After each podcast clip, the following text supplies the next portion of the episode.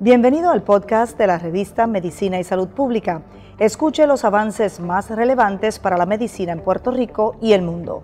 Si desea ver este podcast en vídeo, puede hacerlo en nuestro canal de YouTube Revista MSP. Saludos a nuestra audiencia de Medicina y Salud Pública. Eh, mi nombre es el doctor Naval Bracero, endocrinólogo reproductivo, especialista también en fertilidad ginecólogos de entrenamiento y dentro del campo nuestro de la medicina reproductiva, uno de los temas que más nos, eh, nos, ocupa todos los días es la endometriosis. En este mes de marzo del 2023 seguimos haciendo educación acerca del impacto de la endometriosis en nuestros pacientes, especialmente en nuestros pacientes en edad reproductiva. Y en este podcast queremos cubrir eh, cuáles son algunas de las eh, quizás 20 preguntas más comunes que hemos recibido a través de nuestras eh, correspondencias con nuestra audiencia en Medicina de Salud Pública acerca de la endometriosis.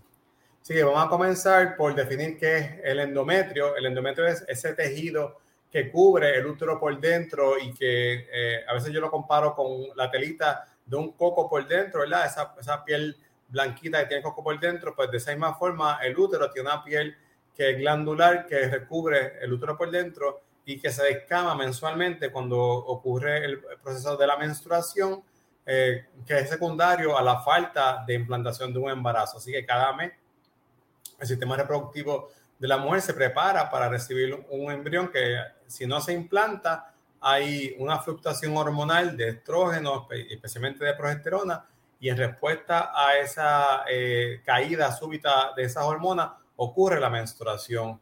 Eh, ese tejido debería fluir hacia el exterior del cuerpo de la mujer a través del cervix y a través de la vagina, pero en la eh, situación de pacientes con endometriosis, ese tejido va a fluir de forma retrógrada, que es una de las teorías más aceptadas de la formación de la endometriosis, a través de las trompas de falopio y en dirección hacia el interior de la pelvis del paciente.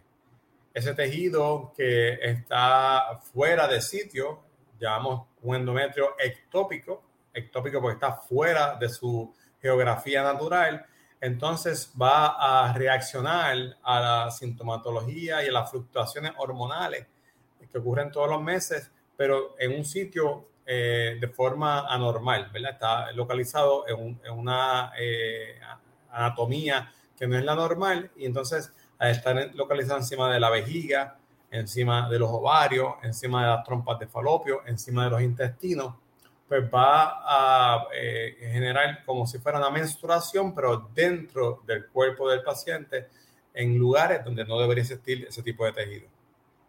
Ese tejido eh, recluta toda la cascada de procesos inflamatorios que ocurren durante la menstruación normalmente, pero ahora, como dijimos anteriormente, localizada en un sitio que no es normal en su geografía y va a generar una inflamación crónica en todos estos tejidos. Por ejemplo, los intestinos, al estar inflamados, van a perder su motilidad normal y una paciente que, por ejemplo, eh, todos los días hace sus gestiones normales a nivel sistema gastrointestinal, pues ahora va a tener eh, estreñimiento, puede tener diarrea, puede tener eh, inflamación y distensión de las asas intestinales del sistema gastrointestinal secundario a toda esta inflamación. A la misma vez, cuando ese tejido cae sobre eh, tejidos como son los ligamentos uterosacrales, que son los ligamentos que sirven de base, de pilares para la estabilización del útero dentro de la pelvis, pues ese tejido, esos ligamentos se inflaman y están en dolor. Imagínense como si usted tuviera un golpe que está ocurriendo eh, constantemente sobre un área eh, muscular, por ejemplo, diga un golpe sobre encima de un codo, pues ese codo sigue inflamándose y sigue inflamándose y sigue inflamándose eh, mes tras mes que ocurre menstruación con un proceso que eventualmente distorsiona la anatomía de ese tejido, ¿verdad? El cuerpo es muy sabio, identifica que hay algo que está fuera de sitio, se, identifica como que es algo inflamatorio y el cuerpo trata de aislar ese tejido que está fuera de sitio y lo va a encapsular en una costra fibrótica que da lugar a lo que serían las adherencias eh, que vemos en los pacientes de endometriosis, unas telarañas que se forman de tejido fibrótico eh, alrededor de los tejidos que están inflamados. Siguiendo con estas preguntas, eh, ¿cuáles son los síntomas más comunes y menos comunes de la endometriosis? Desde los más comunes podemos hablar de problemas de dolor pélvico que puede ser con la menstruación, puede ser con las relaciones sexuales, con el, con el coitus, puede ser también eh, al tener cualquier tipo de movimiento intestinal, al defecar, eh, puede ser dolor cuando estamos eh, especialmente teniendo relaciones con la pareja, pero también puede ser cuando van al baño los pacientes. otro de los sintomatologías más comunes de la endometriosis, que no es un síntoma como tal, pero sí es, una, es, es un problema clínico, es la infertilidad no todos los pacientes con endometriosis van a tener infertilidad, pero de un 30 a un 50% de pacientes van a tener problemas para eh, tener embarazo. En el lado de los síntomas menos comunes, ahí pues podemos hablar de problemas un poquito más raros, como puede ser sangrado en la orina, sangrado en la excreta, eh, puede haber eh, cosas tan extrañas como congestión nasal, puede haber cosas tan raras como eh, dolor en la pleura eh, pulmonar, en el área del saquito que cubre los, eh, los pulmones. Ese tipo de sintomatología es rara, pero es parte de, de las cosas que hemos visto a través de los años que se han presentado en pacientes con endometriosis. Uno de los, uno de los casos más raros que yo he visto en, en tiempo reciente es endometriosis que se presentó eh, en, la cicatriz de una cirugía anterior, pero eso es un tipo también de, presentación que puede dar eh, sintomatología. Este paciente pues, se quejaba de sangrado por el ombligo, un paciente que se había hecho una laparoscopía previamente, todos los meses cuando veía su menstruación también sangraba por el ombligo. ¿Se puede eh, heredar la endometriosis? Pues sí, la, la contestación es que la endometriosis tiene una predisposición genética y puede haber lo que se llama clustering familiar. Van a ser unos grupos de, de pacientes que están más frecuentemente eh, eh, agrupados en unas familias y es porque ese, esa cepa de personas, ese grupo de personas tienen una predisposición genética a presentar endometriosis. La endometriosis en su patología de origen puede ser también por una, disfunción del sistema inmunológico, donde el sistema inmunológico no reconoce que estos implantes están fuera del sitio y los deja que se perpetúen en esa área y eso se ha visto que puede ser algo también que se puede heredar. ¿Cuáles son algunos de los factores de riesgo que presenta esta enfermedad? Factores de riesgo va a ser pacientes con reglas dolorosas desde muy temprana eh, en su juventud, tan temprano como con la primera menstruación o tan temprano como con desarrollo de, eh, de masa de seno, ¿verdad? Cuando se empieza a formar el seno de, de, la mujer. Ya desde ahí hay suficiente estrógeno en el cuerpo circulando que puede propiciar el desarrollo de endometriosis. Eh, es una enfermedad que depende de, de, que haya estrógeno circulante, se nutre de estrógeno y como tal, esa es una de las bases de su tratamiento. Cuando tratamos la endometriosis, vamos a querer atacar dos flancos, vamos a querer evitar que haya menstruación, que eso muchas veces lo hacemos con pastillas anticonceptivas o con análogos de una, eh, de una hormona que se llama GNRH, o vamos a querer buscar con progesterona suprimir la ovulación y por ende entonces suprimir la menstruación. Y el otro pilar de ataque va a ser donde vamos a estar eh, eh, evitando el que haya procesos inflamatorios utilizando medicamentos antiinflamatorios tipo como puede ser naproxeno, como puede ser ibuprofeno. ¿Cómo se diagnostica la endometriosis? La forma eh, clásica eh, y por definición del libro de texto va a ser con una laparoscopía eh, o bajo visualización directa durante cualquier tipo de cirugía en la pelvis donde uno pueda ver los implantes de endometriosis. Hay esfuerzos ocurriendo eh, alrededor de todo el mundo y en Puerto Rico, eh, por ejemplo, en el, en el Centro de, Investigación de la doctora Flores en Ponce, hay esfuerzos para detectar de forma no invasiva la endometriosis y hacer un diagnóstico con pruebas en sangre o pruebas en saliva o pruebas de, biopsia de endometrio, pero hasta el momento no tenemos una forma eh, eh, robusta de hacer un diagnóstico de endometriosis sin hacer una laparoscopia. Así que por definición, el diagnóstico es por una cirugía. Eh, ¿Se puede prevenir la endometriosis? Pues esa pregunta es muy curiosa. Entendemos que cualquier paciente que tenga capacidad de menstruar y de ovular y de eh, generar estrógeno en su cuerpo, va a tener, eh, eh, va a estar predispuesta a desarrollar endometriosis, pero no hay como que algún tipo de intervención que nosotros podamos hacer de forma preventiva, por ejemplo, en los, años tempranos de reproducción de la mujer, para evitar esta condición. Así que quizá la contestación es que no se puede prevenir la endometriosis. ¿Cómo se trata la endometriosis y sus síntomas? Estamos mencionando ahorita que vamos a querer cortar las reglas, cortar la ovulación y prevenir la eh, inflamación en la línea de prevención de eh, las hormonas que nutren la endometriosis, dígase el estrógeno. En esa línea, en años recientes, hemos sido capaces de eh, desarrollar medicamentos que van dirigidos a suprimir la ovulación, suprimiendo los niveles de estrógeno en el cuerpo, pero sin tener eh, una supresión tan y tan eh, fuerte que tejidos que dependen de estrógeno sufran, como puede ser el hueso, como puede ser eh, el epitelio vaginal, la piel vaginal, o como puede ser el cerebro. Me explico. Cuando uno busca bajar o quitarle la nutrición a la endometriosis, lo que alimenta la endometriosis, vamos a querer eliminar el estrógeno en el cuerpo pero cuando nosotros tenemos niveles de estrógeno en el cuerpo por debajo de 20 picogramos por mililitro, que eso es la medida en que, la forma en que medimos el estrógeno, vamos a tener eh, una deficiencia en unos tejidos que dependen de estrógeno. Entre esos tejidos, uno de los más importantes es el hueso. Cuando nosotros tenemos niveles por debajo de 20 picogramos por mililitro de estrógeno circulante, vamos a tener eh, predisposición a desarrollar osteopenia u osteoporosis, que son eh, enfermedades de erosión de la densidad ósea.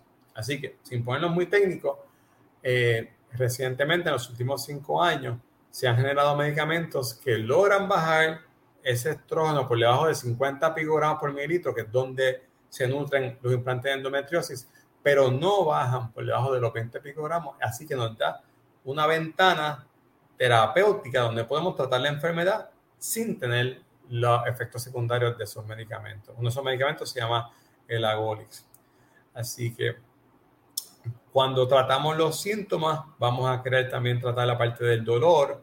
Y en tiempos recientes también está habiendo avances investigativos en medicamentos que se dirigen a modular la percepción del dolor y cómo las ramas neuronales, las ramas nerviosas envían el mensaje de dolor, un mensaje que se conoce como eh, mensaje nociceptivo, que buscamos eh, con esos medicamentos, específicamente modular la forma en que las neuronas envían el mensaje de dolor hacia el cerebro y de esa forma buscamos darle alivio al dolor sin realmente atender el implante de endometriosis.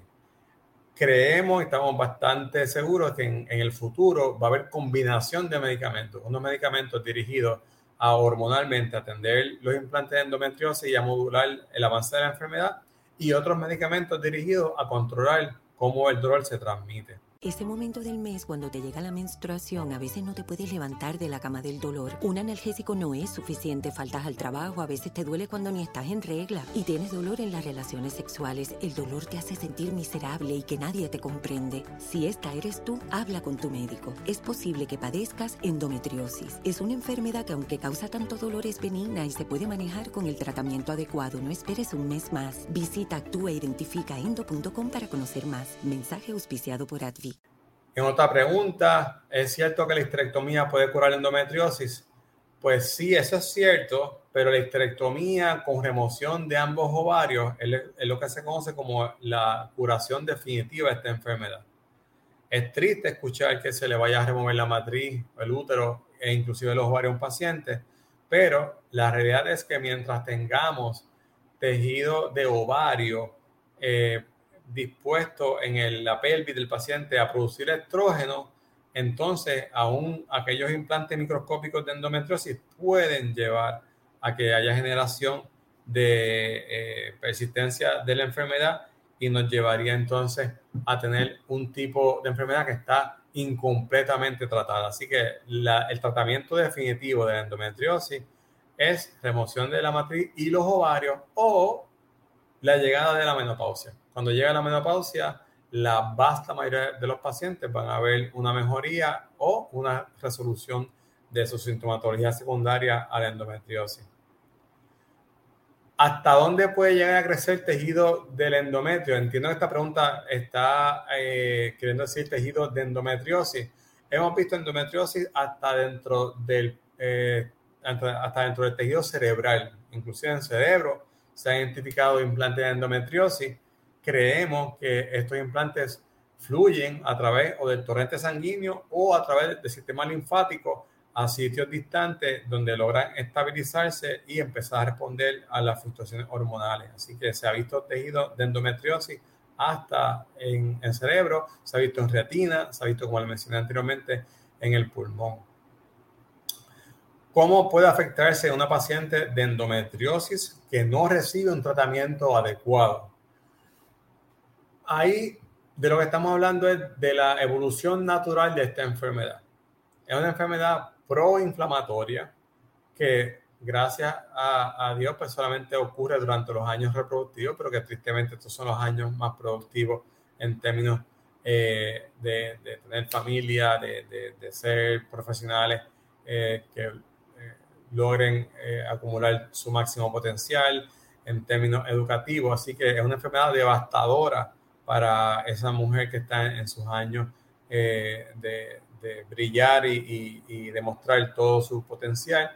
Y, en esa enfermedad, al no tratarse, va pasando de una inflamación que es de leve a moderada crónicamente a una inflamación que es severa constantemente, donde hay un eh, envolvimiento de todos los tejidos que están en la pelvis. Estamos hablando desde la pared anterior abdominal, donde está eh, la piel del paciente y todo lo que viene por debajo, todos los intestinos, todos los órganos intraabdominales, como puede ser vejiga, como puede ser colon, como puede ser eh, intestino delgado, como puede ser el útero, eh, las trompas de falopio, los ovarios, la vejiga, todos estos órganos quedan atrapados en toda esta inflamación crónica y toda esta fibrosidad eh, que ocurre a través de múltiples años viendo menstruación tras menstruación y eventualmente se convierte la pelvis completa y el abdomen en un bloque. Yo comparo esto, uno, uno de nuestros compañeros que, apreciamos mucho, esto Salgado, lo compara mucho con tener chuletas metidas dentro de un freezer, ¿verdad? O cualquier corte de, carne o cualquier tipo de, alimento que usted eh, deje eh, almacenado dentro de un, de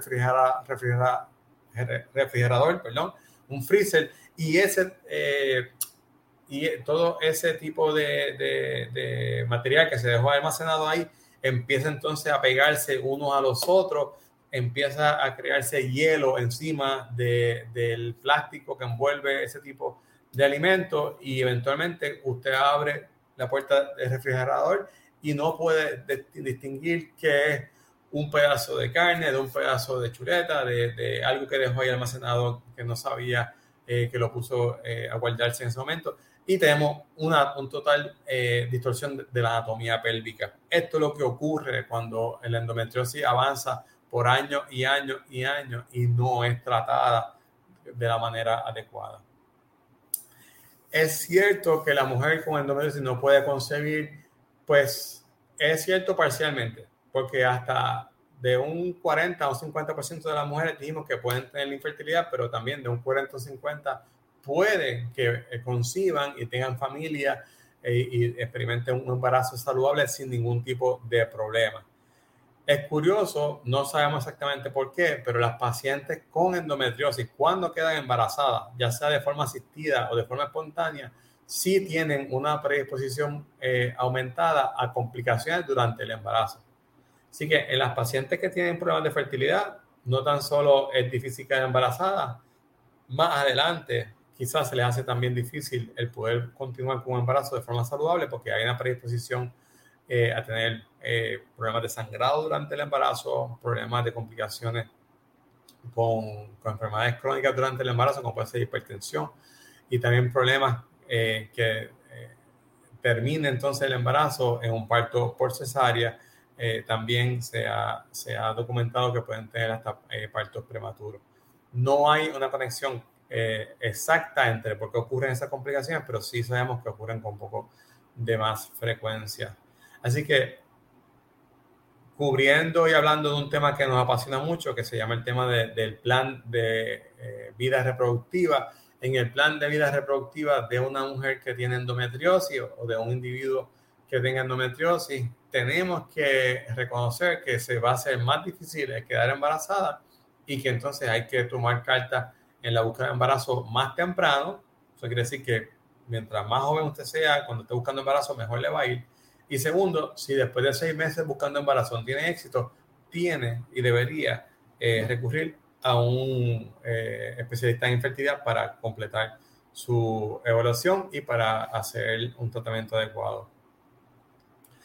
La endometriosis sí puede eh, afectar las relaciones íntimas de una pareja. Muchas veces vamos a tener, desgraciadamente, parejas que sufren rupturas o que sufren una erosión de su interacción porque es una enfermedad que está atacando todo el tiempo a esa mujer quizás en, cuando está buscando embarazo, cuando está intentando tener relaciones con su pareja y eso pues, tristemente afecta eh, la interacción de la pareja y también afecta eh, la autoestima del paciente, además de que genera problemas de depresión, problemas de ansiedad y hasta problemas eh, laborales y problemas en, de ausencia a talleres de trabajo y a su educación.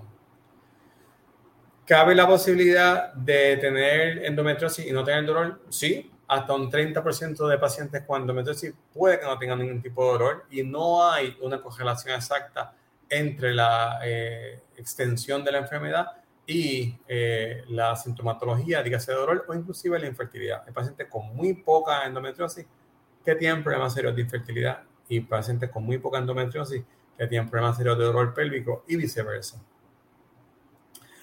Así que para finalizar, les quiero eh, eh, recordar que esto es una enfermedad que ataca a la mujer en la vida reproductiva, que si usted percibe o se da cuenta, o un familiar suyo se da cuenta que está teniendo dolores pélvicos o dolores menstruales más fuertes de lo que puede manejar con acetaminofén o cualquier tipo de eh, preocupación que usted tenga acerca de la intensidad de sus dolores durante la regla, busca ayuda temprano mientras más temprano acuda a su ginecólogo, a su especialista en reproducción, mejor vamos a poder atenderla y que no hay ningún tipo de problema en utilizar medicamentos como puede ser eh, pastillas anticonceptivas por larga duración para suprimir la ovulación y suprimir la menstruación hasta que usted vaya a buscar embarazo.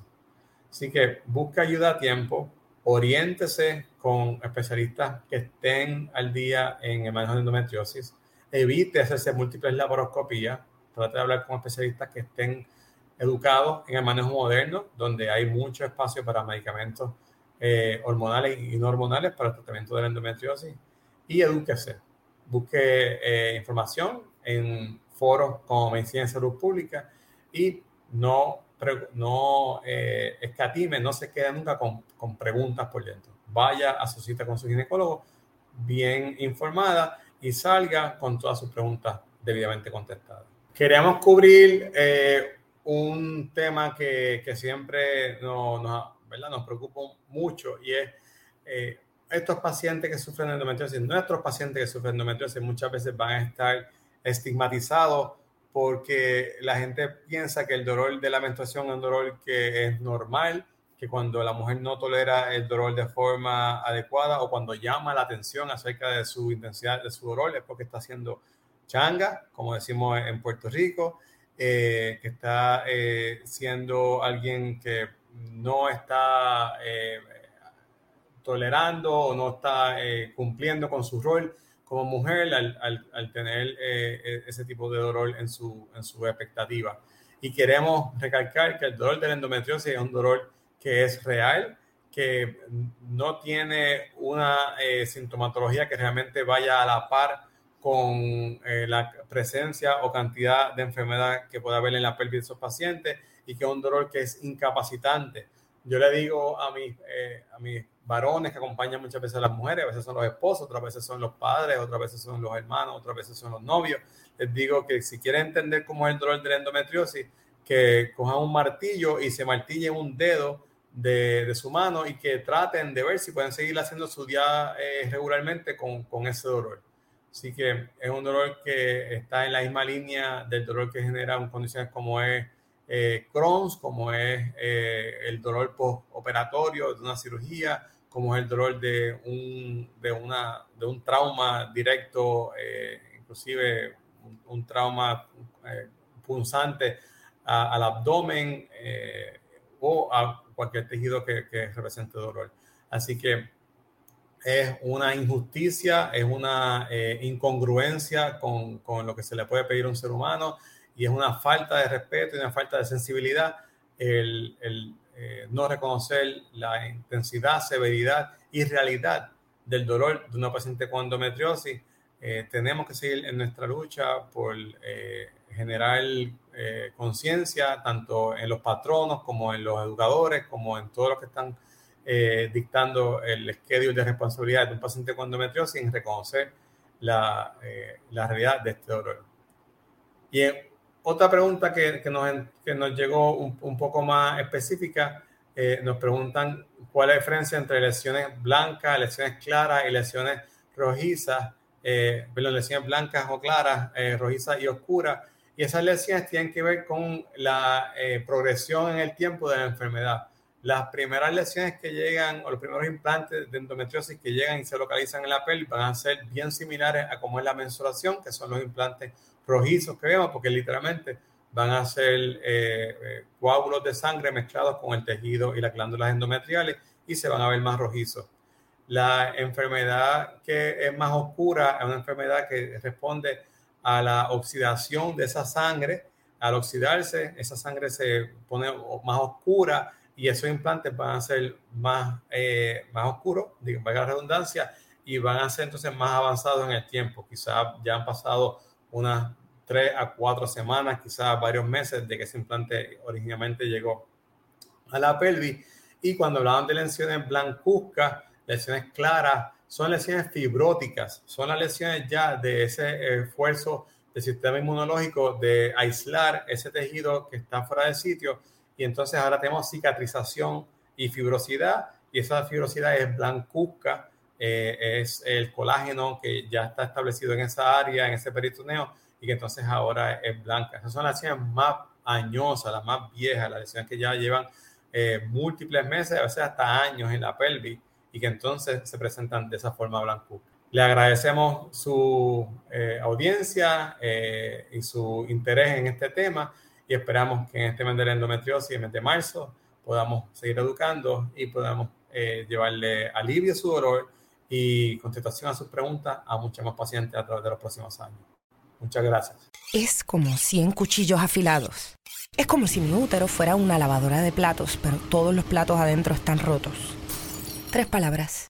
Alambre de Le pedimos a algunas mujeres que describieran su dolor de endometriosis y estas fueron sus respuestas. Habla con tu doctor. Mientras más le digas sobre tu dolor de endometriosis, mejor te puede ayudar a encontrar un tratamiento para ti. Habla ya y visita actúaidentificaendo.com para conocer más. Auspiciado por API.